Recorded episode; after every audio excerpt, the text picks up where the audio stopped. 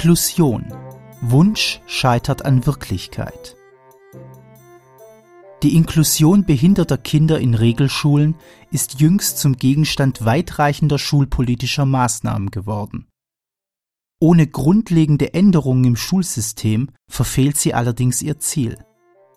Ein Kommentar von Kevin Fuchs.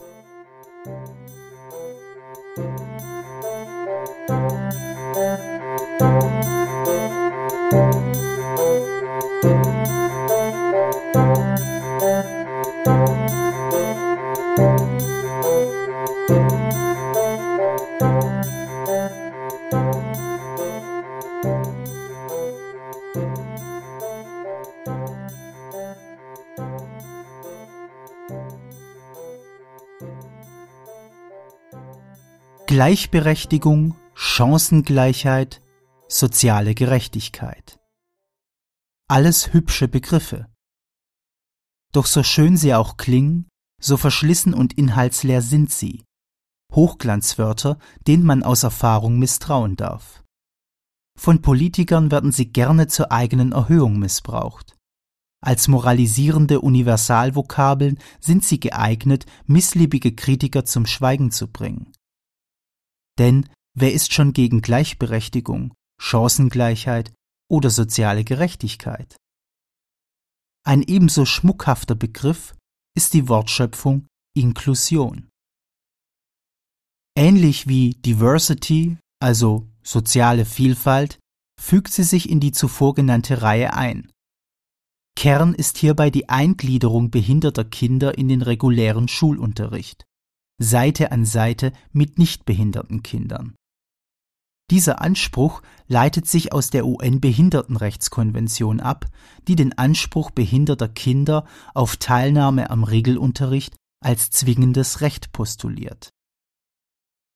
Die Idee der Inklusion wird gemeinhin als Widerpart zum deutschen Zwei-Säulen-System der Regelschulen auf der einen und der Sonderschulen auf der anderen Seite gesehen Exklusion ist entsprechend das, was mit diesem Doppelsystem assoziiert wird.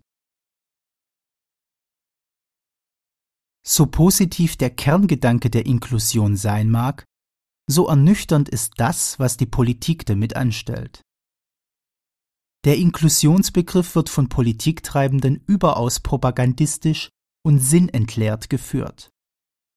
Der Widerspruch zwischen inszeniertem Eifer und faktischer Inhaltslosigkeit offenbart sich beispielsweise dann, wenn Inklusion einerseits als Handlungsfeld erkannt und zur Leitlinie erklärt wird, andererseits aber das Doppelsystem von Regel- und Sonderschulen erhalten bleiben soll.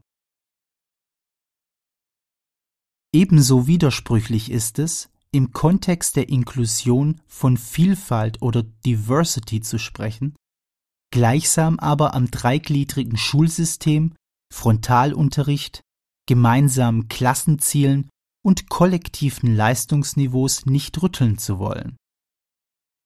Ein derartiges Schulsystem verkörpert mit seinen groben Rastern eben alles andere als Diversität. Ein struktureller Widerspruch. Und selbst der beste Wille bricht zuletzt am Unvermögen der Länder, entsprechende finanzielle Mittel verfügbar zu machen.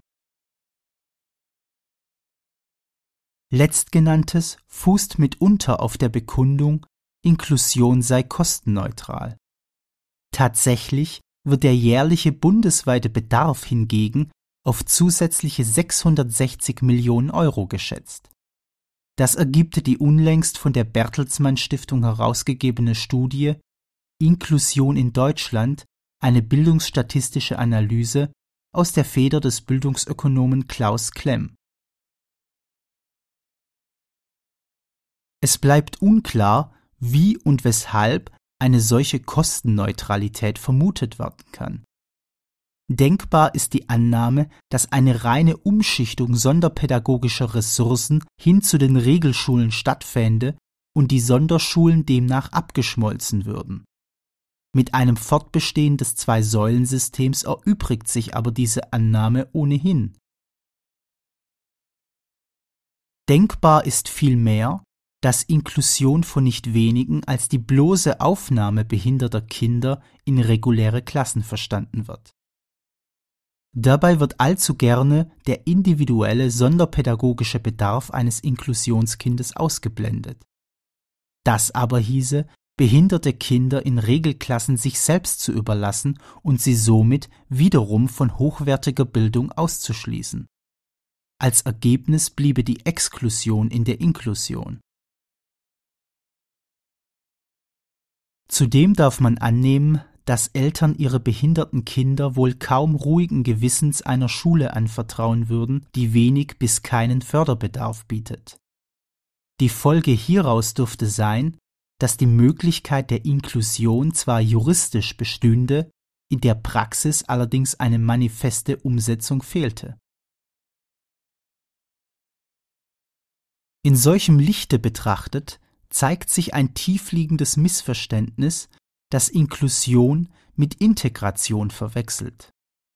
Beide Begriffe haben eine andere, ja sogar gegensätzliche Bedeutung.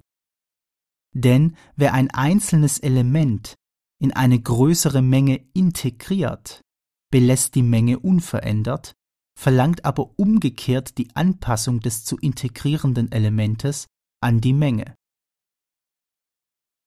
Bei der Inklusion verhalten sich die Dinge umgekehrt. Inklusion ist keine Leistung des zu inkludierenden Elementes, sondern die der einschließenden Menge. Es wird hier der Menge respektive dem umgebenden System abverlangt, Elemente unterschiedlichster Form aufzunehmen, was sich als eine häufig unterschätzte Herausforderung erweist. Von diesen Prämissen ausgehend kann man sich ein Wunschbild der idealen, inkludierenden Schule machen. Wie muss eine solche Schule beschaffen sein und vor allem, welche Mühen und Kosten wären damit verbunden? Behinderung ist keine statische Eigenschaft. Ebenso wenig beschränkt sie sich auf isolierte Phänomene. So ist ein taubes Kind nicht nur unfähig zu hören, seine Taubheit bedingt auch mangelndes Vermögen, sich mitzuteilen und mit seinen Mitmenschen zu interagieren. Bei unzureichender Förderung können auch weitere, im Speziellen soziale und emotionale Fähigkeiten in Mitleidenschaft gezogen werden, die lediglich mittelbar in Bezug zur eigentlichen Behinderung stehen. Von Kind zu Kind sind solche mitläufigen Einschränkungen sehr unterschiedlich ausgeprägt auch was die zeitliche Dynamik angeht. Vielmals ist diese weder stetig noch monoton, auch zeitweilige Stagnation oder gar Rückschritte gehören dazu. Dieser Aspekt ist für die Inklusion von tragender Bedeutung, da dies eine kontinuierliche Beobachtung und Beurteilung des Kindes sowie eine diesbezügliche Anpassung sonderpädagogischer Maßnahmen bedingt. Strategien zur Inklusion müssen folglich eine entsprechende Flexibilität ermöglichen. Soll eine inkludierende Idealschule all dies berücksichtigen, so wären die nachfolgenden Bedingungen zu erfüllen. Neben regulären Lehrkräften müssten Schulen über ausreichend Sonderpädagogen verfügen. Zwischen Regulär- und Sonderpädagogen müsste ein permanenter Austausch und Wissenstransfer stattfinden. Eine entsprechende Weiterbildung der regulären Lehrkräfte wäre ebenso zwingend. Neben den regulären gäbe es sonderpädagogische Klassen. Letztere würden sich durch einen besonderen Betreuungsschlüssel auszeichnen, der das Arbeiten in kleinen Gruppen ermöglicht. Ebenfalls wäre im Allgemeinen die Größe regulärer Klassen zu beschränken Eine vollständige Trennung zwischen Regel- und Sonderunterricht soll es jedoch in der Idealschule nicht geben. So sollte es möglich sein, dass ein Kind in bestimmten Fächern in einer Sonderklasse sitzt, in anderen Fächern jedoch am Regelunterricht teilnimmt, je nach individuellem Bedarf. Erreicht würde hierdurch eine dynamische Anpassung an unterschiedliche Begabungen, Lernfortschritte und Lerngeschwindigkeiten je Fach. Hier kann auch zeitgerecht Rücksicht auf eventuelle Rück- und Fortschritte genommen werden, was der zuvor benannten zeitbezogenen Dynamik in der Entwicklung behinderter Kinder Rechnung trägt. Ein Kind kann zudem in einzelnen Fächern vom regulären zum Sonderunterricht wechseln, wie auch umgekehrt, ohne dass dies einen Wechsel des sozialen Umfeldes zur Folge hätte. Über all dies hinaus müsste es Lehrern ermöglicht sein, weitgehend frei und nach eigener Bemessung über Lerninhalte und Materialien zu befinden. Fixe Lehrpläne wären hierbei hinderlich. Auch die Beurteilung von Schülern sowie die Einschätzung ihrer Bedürfnisse und ihres Förderbedarfs müssen der Hoheit der Lehrer unterworfen sein. So viel zur Utopie der idealen Inklusionsschule. Nun zur eher traurigen Wirklichkeit.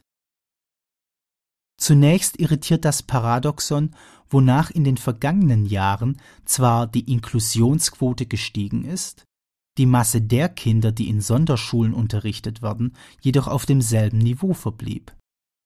Ebenfalls eine Aussage der zuvor zitierten Bertelsmann Stiftung. Dies liegt wohl in der Tendenz begründet, mehr Kindern denn je einen Förderbedarf zuzusprechen. Viele Kinder, die früher als normal gegolten hätten und lediglich als subjektiv anstrengend empfunden wurden, laufen heute Gefahr, zu Inklusionskindern umetikettiert zu werden. Zumeist verbleiben solche Kinder dennoch in den Regelschulen. Ein Grund mag sein, dass Schulen sich hierdurch zusätzliche inklusionsbezogene Mittel erschließen. Gegenstand der Begierde ist hier maßgeblich das von den Schulämtern an die jeweiligen Schulen vergebene Kontingent an Unterrichtsstunden.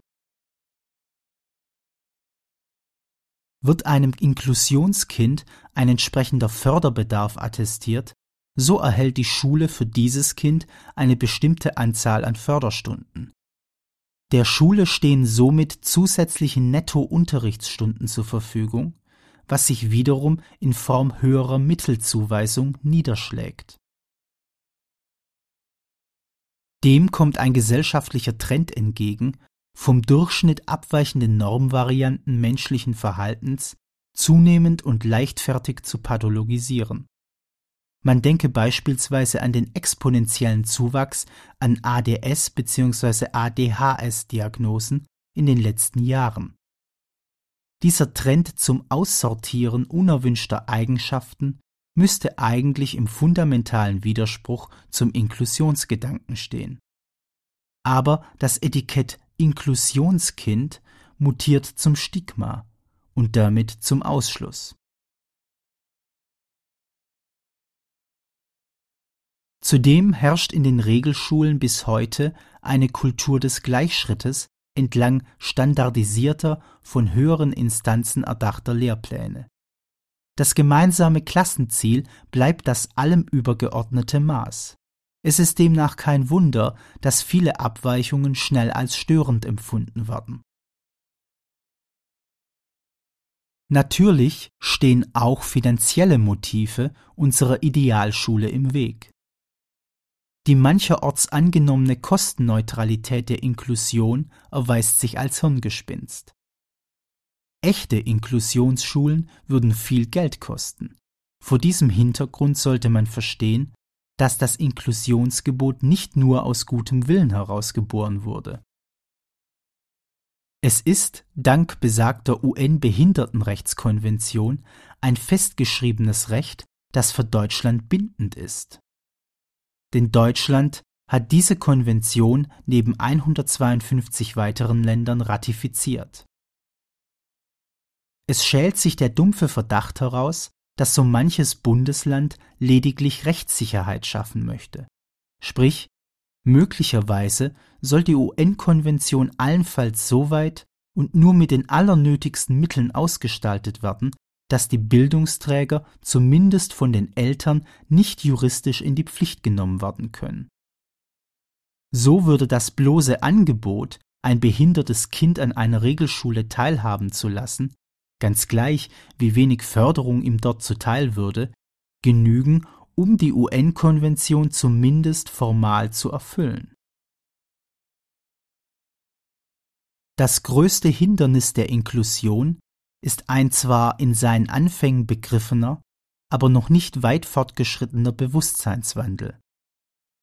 Inklusion ist nicht umsetzbar, solange der Bildungsapparat nicht grundlegend reformiert wird und sich konsequent am Bildungserfolg der Individuen zu orientieren beginnt. Hierfür muss aber auch der propagandistische und gutmenschelnde Gebrauch des Inklusionsbegriffes ein Ende finden. Música